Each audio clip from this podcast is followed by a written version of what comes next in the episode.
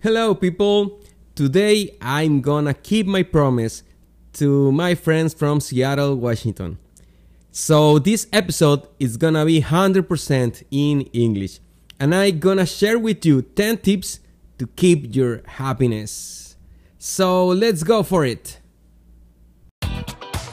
Hola, yo soy Eri Sánchez y estás en el podcast Semillas de Bendición, donde trataremos temas como liderazgo, emprendimiento, coaching, desarrollo personal y por supuesto crecimiento espiritual. Te comparto mis experiencias con el único propósito de generar cambios poderosos en la tuya. Gracias por acompañarme y vamos a darle.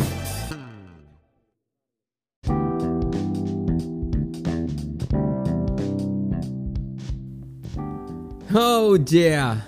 I'm so happy to share with you this episode. So, we're gonna talk about happiness, and it's a topic maybe a little bit um, strange, I don't know, or maybe so uh, easy, but I'm gonna share with you 10 tips to keep your happiness high. And the number one is be who you are, not who you think you should be. It's a it's two-way different thing.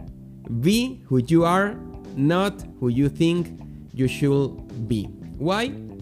Because we must be true to ourselves. Live our own dreams and be proud of what makes us unique. So, instead of comparing yourself to others. Look to see if you're following your own potential in accordance with what you value.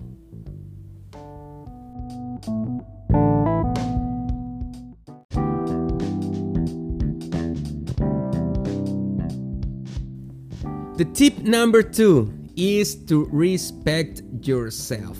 Yes, as you hear, health and happiness are linked.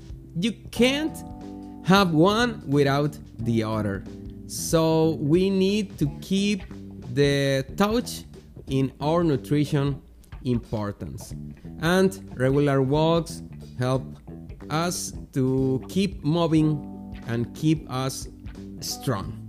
Sometimes this practice seems too basic and we ignore the simple principles of good health.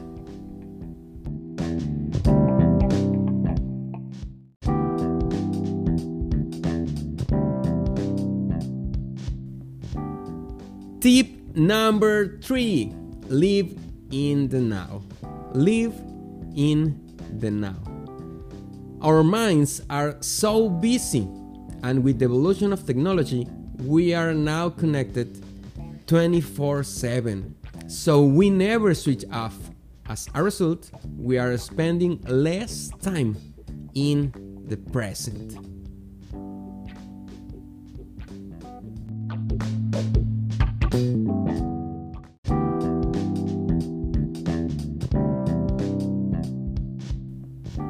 In a world where multitasking is seen as a necessary skill, being mindful is the opposite.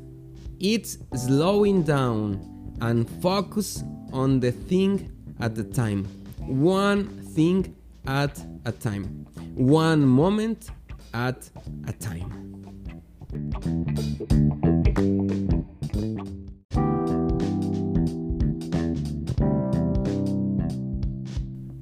The tip number four learn from experience. Being happy doesn't mean that everything is perfect. Somebody says the art of happiness it's also the art of suffering well. Learn from experience.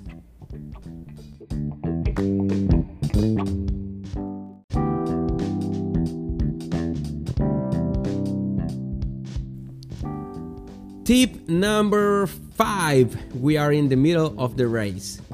Tip number five be grateful.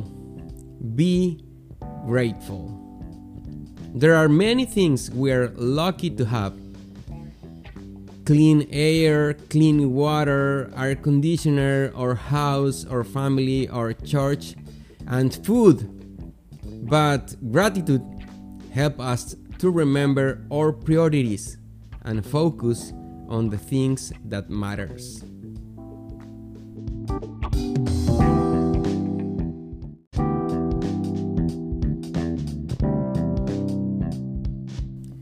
The tip number 6 let go.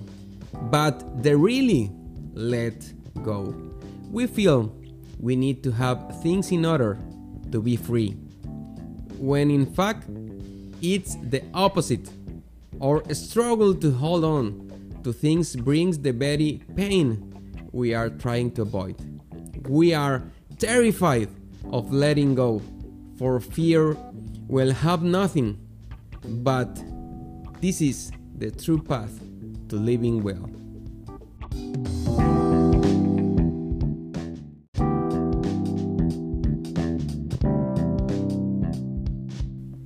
The tip number seven is to look within. We have a tendency to look for inspiration externally in our teachers or in our pastors or in our friends, in our family. Yet we have infinite potential within. We are capable to amazing things if we stop doubting our abilities. It's often during a biggest challenge that we find out just how much strength we possess.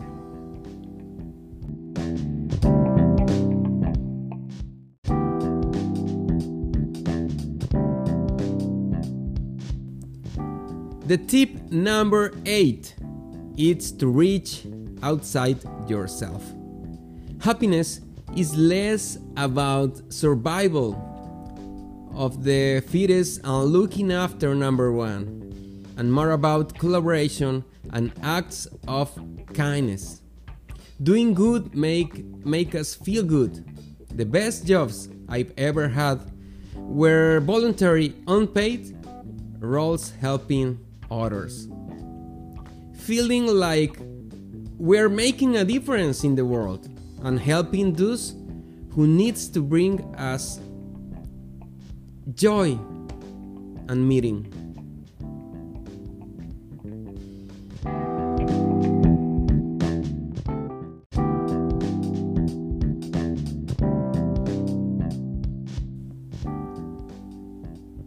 This is the tip number 9. We almost at the end.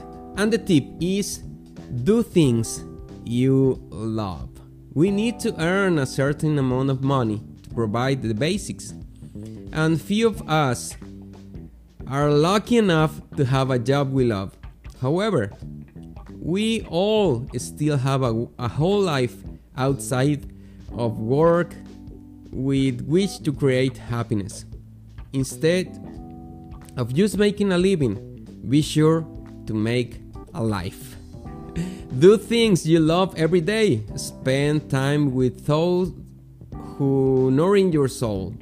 Learn new things. Take time out for you. This can involve small things like a chat with friends, or walking the beach, or a cup of tea. Or maybe things bigger like enrolling in an art course, traveling to that place, or writing a book. I don't know, your biggest dream.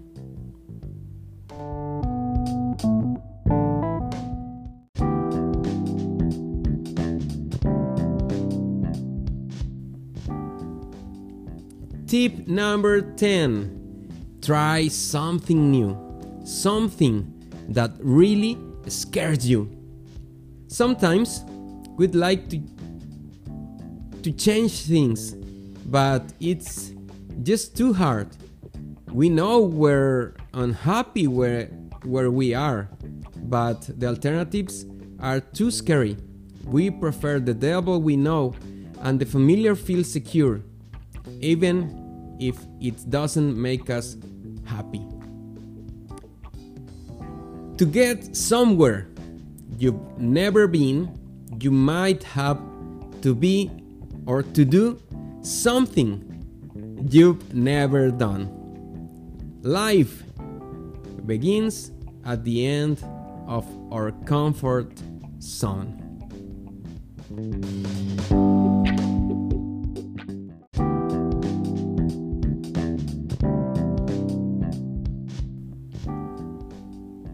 And finally, and overall, keep increasing your faith in God.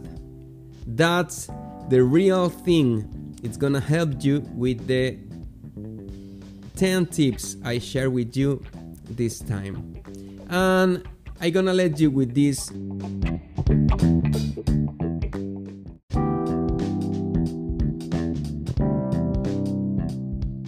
Life doesn't have to be complicated.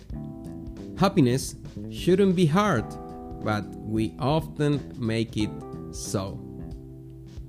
Thank you to be with me in this episode. I hope you uh, keep listening to my other podcast and see you later. Blessing to all of you people.